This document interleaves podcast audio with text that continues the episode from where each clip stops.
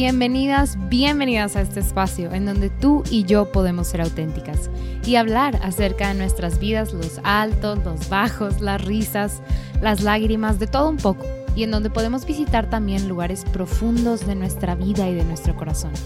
Siéntete en confianza y en total libertad. Ponte cómoda, te acompaño en este momento en lo que sea que estés haciendo. Espero esto pueda inspirarte a ti que estás en este camino con Cristo soy Beatriz y en este podcast quiero acercarme a ti, que sepas que podemos ser amigas. Este espacio es una colaboración con Lumen Media. Te invito a ver todo nuestro contenido en Facebook, YouTube, Instagram.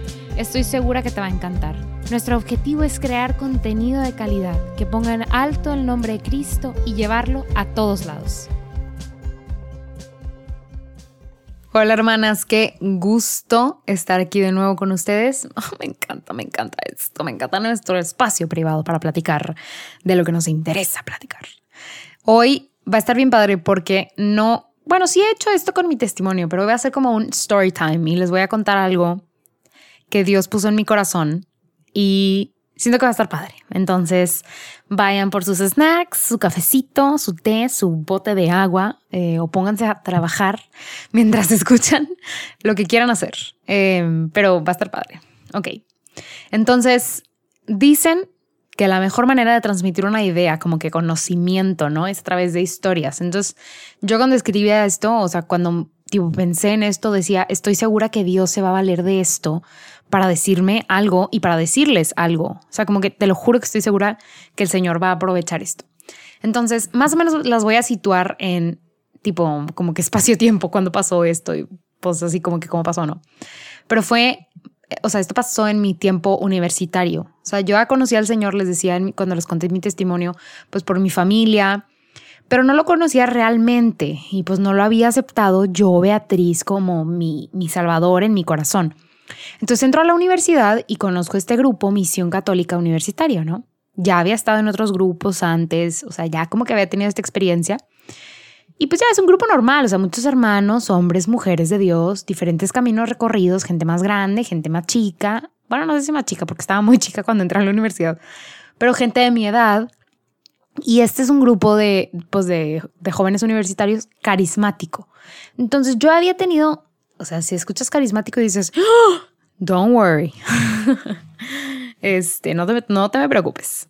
Pero total, yo ya había experimentado de alguna manera como el mundo de la renovación carismática, vamos a decirlo así, por mi mamá, porque mi mamá ya desde hace mucho tiempo había estado y está todavía en un, en un pues sí, en un grupo de, de, renovación carismática que tiene muchísimos años, mi familia ya había estado, o sea, está involucrada en la renovación, entonces pues de cierta manera esto ya no era tan ajeno. Creo que cuando es nuestro primer acercamiento al mundo carismático, vamos a decirlo así, es como chanclas, o sea, ¿qué es esto? ¿Verdad? O sea, la oración en voz alta, ¿cómo se come? Pero yo ya tenía como un poquito de, experiencia, no tanto de que, uff, la experiencia, sino ya, ya, ya había pasado por ese proceso, ¿no? De, ¿qué es esto? Entonces ya era como más normal, vamos a decirlo así. Entonces, paso por mi primer retiro con MCU y experimento un bautismo en el espíritu, o sea, por el bautismo más bien en el espíritu. Eh, y mi vida, la neta, se los juro, cambió a partir de ese retiro. No que, la verdad, mi experiencia no es de esas que ves a alguien que viene a un retiro y ¡fum! O sea, se vuelve de que súper radical. No, a mí me tomó un tiempo, o sea, como el Señor fue enamorándome y enamorando mi corazón, pero despacito. Creo que porque yo tampoco le dejaba como que obrar, ¿no? Pero total, yo experimento el bautismo en el Espíritu y mi vida cambia. O sea, yo verdaderamente sentí como mi corazón se sensibilizó a la obra de Dios y a la obra del Espíritu, ¿no? Y esto fue en mi primer retiro. Entonces, creo yo que ahí comienza como este periodo de enamoramiento de parte del Señor, ¿no? O sea, no sé si lo has experimentado, yo creo que sí, pero es como cuando tu relación personal con el Señor es azúcar, flores y muchos colores. O sea, todos los detalles se vuelven detalles importantes. O sea, volteas a ver el sol y dices, wow, el Señor hizo esto para mí. O sea, hay este periodo hermosísimo porque hay como un primer acercamiento a, lo enorme y grandioso que es el amor de Dios y que es Dios a través de cada detalle que hace y la creación misma es un detalle como que, que ahora se supone que todo esto es para ti, ¿no? Y que sí, toda la creación está dispuesta para nosotros, pero todas las flores son regalos de Dios y todos los, eh, no sé, cánticos de los pajarillos son, son para nosotros, ¿no? All of a sudden.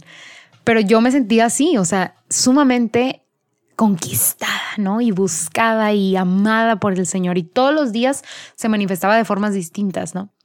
Entonces, dentro de MCU, conocí a una hermana y esta hermana ya era más grande que yo eh, y tenía más años como que en MCU y, pues sí, como que en, esta, en estas ondas.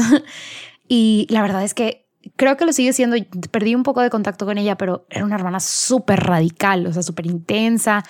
O sea, que la veías orar y decías, Dios, o sea, está cañona, ¿no? O sea, padrísimo, porque te transmitía muchísima como, no sé, o sea, como ganas de, de tener ese tipo de relación con el Señor, de estar tan profundamente enraizada en Él que tú también pudieras orar y pedirle y alabarle con tanta fuerza, ¿no? Y pues sí, una gran fuerza espiritual, un gran ejemplo de firmeza, de fidelidad al Señor. Y yo creo que muy ungida por, por los dones del Espíritu Santo, o sea, una mujer muy, muy impactante. Y entonces yo la verdad soy muy amiguera y nos volvimos amigas, eh, pues porque también te vuelves amigas de, todas de todas las hermanas, ¿no? Pero me volví su amiga y, y pues mucho que aprenderle, la verdad, una hermana muy interesante, pláticas muy interesantes, este, y pues sí, o sea, como una mujer súper, súper, ajá, súper llena de todo. Em, y pues a mí la verdad esta hermana me hace conocer una parte de Jesús que no conocía y me lleva a querer en mi vida ser así, más fiel, más, más firme en el Señor, ¿no? O sea, yo creo que inclusive su amistad fue súper estratégica porque yo, yo decía, wow, o sea, esto no es algo exclusivo de la gente como que muy santa, vamos a decirlo así. O sea, no, esto es algo que todos podemos alcanzar.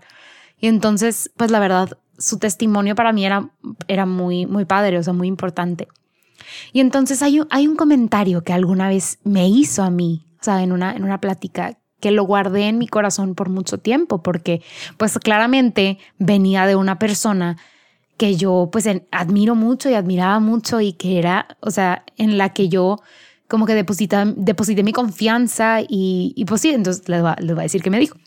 Entonces, un día estábamos comiendo con más gente en una cafetería de la universidad y entonces todo normal y yo noté que como que ya tenía semanas, pero yo noté ese día sobre todo que estaba como que muy apagada, o sea, como muy triste y, y les digo, no es, no es algo como que noté ese día nada más, ya, ya tenía tiempo notándolo no, que no como que se apagaba la llama dentro de la hermana, pero a ese ritmo, pero como algo diferente, como una tristeza, ¿no? Em, y estábamos comiendo normal en la cafetería y entonces terminamos de comer y la verdad es que a veces en la escuela tenías, pues, bendita universidad, tenías tres horas libres entre clase y clase y pues no te ibas a regresar, bueno, había muchos foráneos también, y no te ibas a regresar a tu casa porque para ir al estacionamiento para pues, por tu carro era media hora y para llegar a tu casa, no, no, no iba a pasar.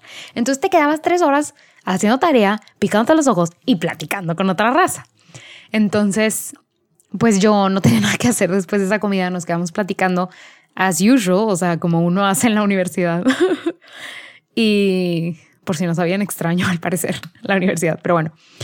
Eh, me quedé platicando con ella, o sea, las demás personas se fueron yendo y me acuerdo mucho que en algún momento estábamos hablando y me detiene y me dice, Betty, así como te sientes ahorita, yo me sentí. Y hay que guardar todo eso en pequeñas botellitas de agua. Porque un día, y así con esa seguridad, van a venir tiempos de sequía. Y vas a necesitar esa agua y vas a querer que esas botellitas estén llenas. Y para mí fue como, ¿what? espérame, espérame, espérame. Porque acuérdense que yo en ese momento estaba de que Dios es amor y el Señor se manifiesta en cada una de, o sea, de las muestras, o sea, de, las pequeñas cosas. Y era como, no, o sea, ¿cómo? ¿Cómo va a venir un tiempo de sequía? ¿Cómo es que, o sea, y aparte, ok, I get you, te entiendo, pero ¿cómo guardo? o sea, ¿en ¿cuáles botellitas? O sea, retornables, no retornables, o sea, ¿cómo le hacemos, no? Y entonces ese comentario lo guardé en mi corazón porque venía de una persona importante para mí y me lo dijo con tal seguridad que era como, pues esto debe de significar algo, ¿no? Y pues eso pasó hace muchos años, yo creo que unos, ay sí, pero bueno, sí, mínimo unos cinco años. Este, mínimo promedio cinco años. Em, y entonces, les digo, yo, yo he guardado este comentario en mi corazón mucho tiempo y en diferentes momentos en estos años ha significado diferentes cosas, pero creo que en este momento de mi vida puedo interpretarlo de alguna manera y es la que quiero compartir contigo. Entonces, les digo, es algo que he meditado por mucho tiempo y por un, por un lado, o sea, yo creo que sí sabía que los tiempos de, sequía, por así decirlo, vienen. O sea, un ejemplo súper, súper em, como tangible es la vida de, la Madre Teresa de Calcuta, la Santa Madre Teresa de Calcuta. Y si se meten a ver, o sea, las cartas que se presentaron para la beatificación y la canonización em, de la Madre Teresa de Calcuta, ella habla de un profundo desierto. O sea, de el Señor no me escucha y el Señor no me habla. O sea, Señor, ¿dónde estás? Porque mi fe se tambalea. O sea, como una experiencia de desierto tremenda por años. Y no estoy diciendo uno, dos, tres años, 40 años. Y, ya luego cuando examinan estas cartas, ciertos sacerdotes y ciertos miembros como de la iglesia, la verdad hay unos, hay unos como dentro de los, de los, ajá, como ¿cómo decirlo? Como examen que le hacen estas cartas, hay cosas muy bonitas que hablan de, de cómo varios santos, ya me perdí, perdón, pero bueno, cómo varios santos este, pasaron por este, por este como proceso de desierto y que al parecer, o sea, lo que ellos observaban era como un estadio antes de llegar a un lugar muy cercano al corazón de Jesús. Pero bueno, esa es otra, otra onda. Ustedes métanse a investigar, está muy padre. Todo esto de la sequía, pero pues en vida eh, es muy complejo y ha de ser muy difícil manejar esto, ¿no? O sea, experimentar que el Señor no nos habla, no que no nos escucha, pero que no nos habla, que no dice nada de regreso. Entonces, ese tipo de desierto es una cosa. pero yo testifico y, y con mi vida puedo ver que los tiempos difíciles son reales. O sea, hasta el pueblo de Israel, cuando sale de, del cautiverio con el, con el, o sea, bajo el pueblo de Egipto, o sea, el Dios hable los, hable, Dios abre los mares, salen. Y luego, pues están en el desierto y es como Moisés. Tenemos sed. O sea, ¿por qué el Señor nos deja así en esta sed? Y es como, pero si te acaba de sacar del cautiverio. O sea, ¿qué pasó?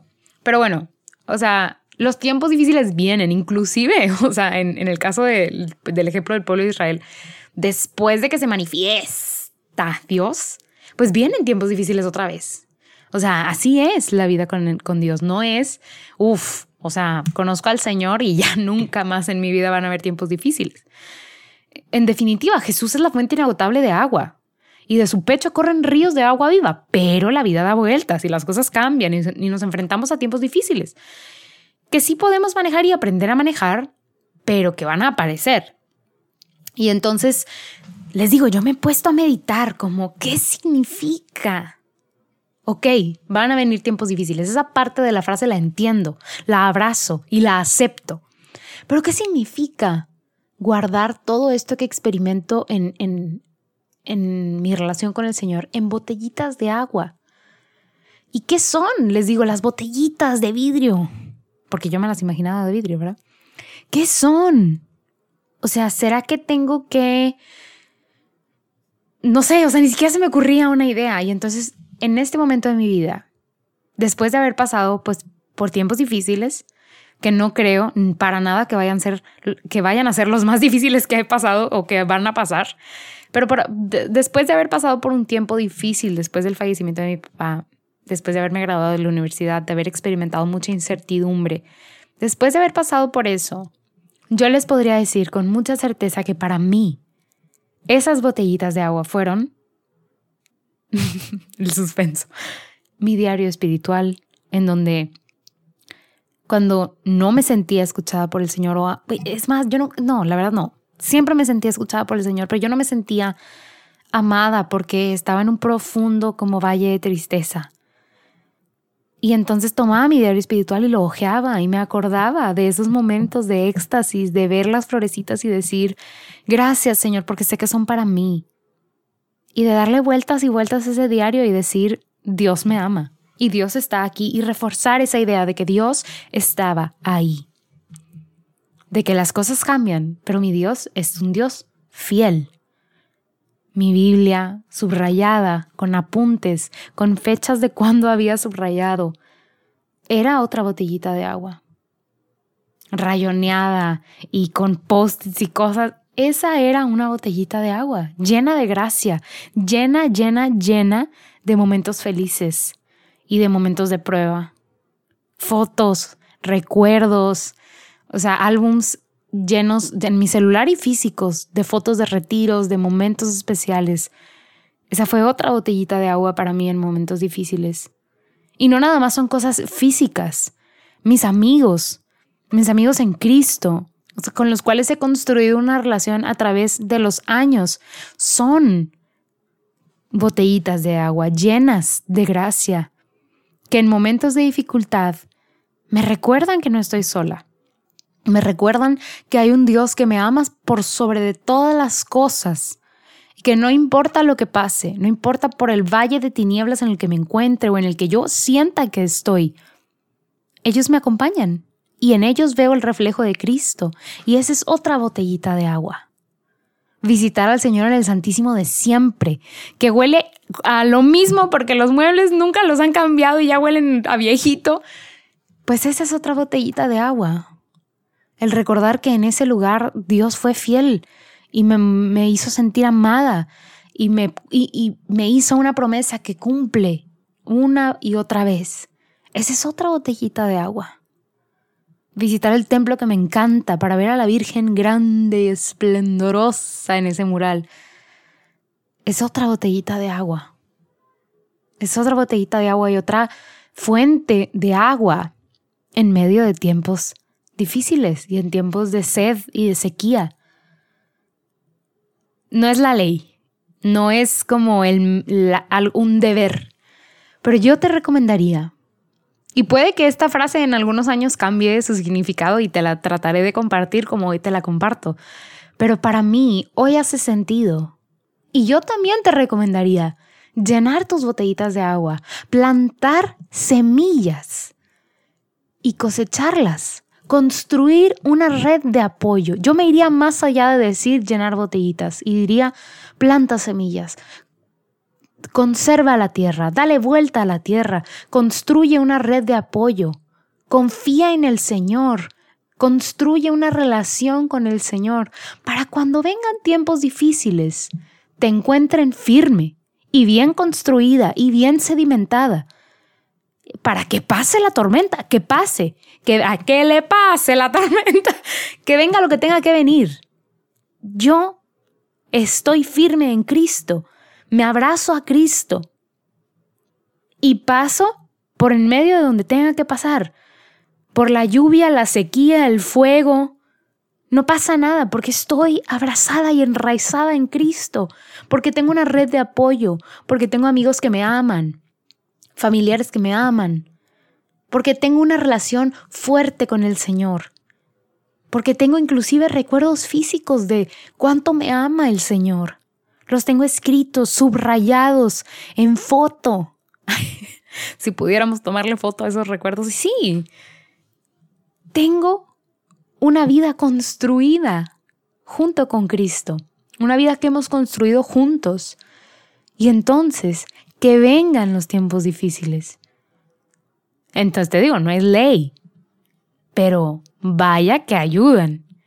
Y vaya que para mí este consejo ahora hace mucho sentido. Y esta frase, Betty, ¿cómo te sientes ahora? ¿Me sentí yo? Guarda todo eso en botellitas de agua. Un día vendrán los tiempos de sequía y vas a necesitar yo hasta diría, vas a querer tomar de esa agua. Y vas a decir, Señor, o sea, moja la punta del dedo de aquel y que venga y con eso alimentar, o sea, saciaré mi sed. Yo te diría, no, No, no te conformes con una gotita de agua en la punta del dedo, no. Construye tu relación, preocúpate por enraizarte verdaderamente al lado del Señor, con el Señor. Ábrele la puerta y que entre y que limpie y que saque el escombro y que pinte y que construya su morada dentro de tu corazón, para que el agua siempre esté ahí. Tal vez un día dejes de escuchar la voz del Señor, pero ten la seguridad de que el Señor te escucha, de que el Señor sigue ahí, de que la morada que construimos tú y, y, bueno, tú y Cristo es, está firme, que ahí está Él y que nunca se va a ir. Confía en el Señor, pero también sé previsor y llénate de armas para no dejarte llevar por la corriente, que seas ese árbol que se enraiza en la orilla de un río y que pase lo que pase, nada le va a pasar porque está bien enraizado en este episodio, para ir cerrando, la cosa o persona de la semana, este, para mí, tiene que ser... Ah, es algo bien ridículo, pero se los juro que en estas... Yo todavía sigo experimentando al Señor en pequeñas cosas. Igual y todo medio loca, pero fuimos a comprar unas cosas de, de oficina, mi mamá y yo, y me topé con un, un como paquetito de colores este, de una marca que me gusta mucho que se llama Prismacolor eh, que me imagino que venden en muchos lados, ¿no? Pero total, yo antes de que, de que fuéramos me puse a pintar, bueno, no, como a dibujar este, ciertas cosas y dije, ay, las quiero pintar. Y tengo un set como de acuarelas y me encanta pues pintar con acuarela, pero quería usar otra cosa. Y no sabía qué y no sabía qué y decía, ay, no sé con qué pintar, porque acrílico no, y aparte no tengo tantos colores. Y haz cuenta que yo iba por otra cosa y mi mamá y yo íbamos por otra cosa y los vi. Y fue que, claro, claro esto. Y yo, ya no sé qué van a decir que, es ridícula, pero yo los vi y dije, sí, señor, estos, perfecto. O sea, como buena elección. Y ya los compré porque no estaban ni tan caros ni nada. Yo nunca los había visto en esa presentación porque tradicionalmente estos colores o, estos lápices de colores son muy caros. Y estaban súper económicos y un paquete súper padre con muchos colores y era como, wow. Entonces yo sentí que era como, claro, claro que Cristo me conoce y me los puso enfrente. Entonces, esos colores, aunque no me crean, me hicieron muy feliz. Y me hicieron sentir como que Cristo me escucha y es súper detallista. Entonces, espero que todas ustedes puedan experimentar así a Cristo en las pequeñísimas cosas. Muchas gracias por escucharme y por darte el tiempo de platicar conmigo. Te invito a compartir este podcast para hacerlo llegar a todos los rincones que no sea posible, para que Cristo sea puesto en alto. Si estás escuchando desde Spotify, dale clic en seguir. Y si estás en Apple Podcasts, Google Podcasts, Stitcher, um, Spreaker, en donde estés, dale like, deja un comentario, una reseña, ayúdanos a promover este espacio. Créeme que nos ayuda muchísimo. Gracias por acompañarme, te mando un abrazo fuerte, fuerte, fuerte. Voy a estar orando por ti. Recuerda llenar las botellitas, plantar semillitas, construir red de apoyo, confiar en el Señor. Te pido que ores por mí y por todos nosotros en este proyecto. Nos vemos en el siguiente episodio. Paz y bien.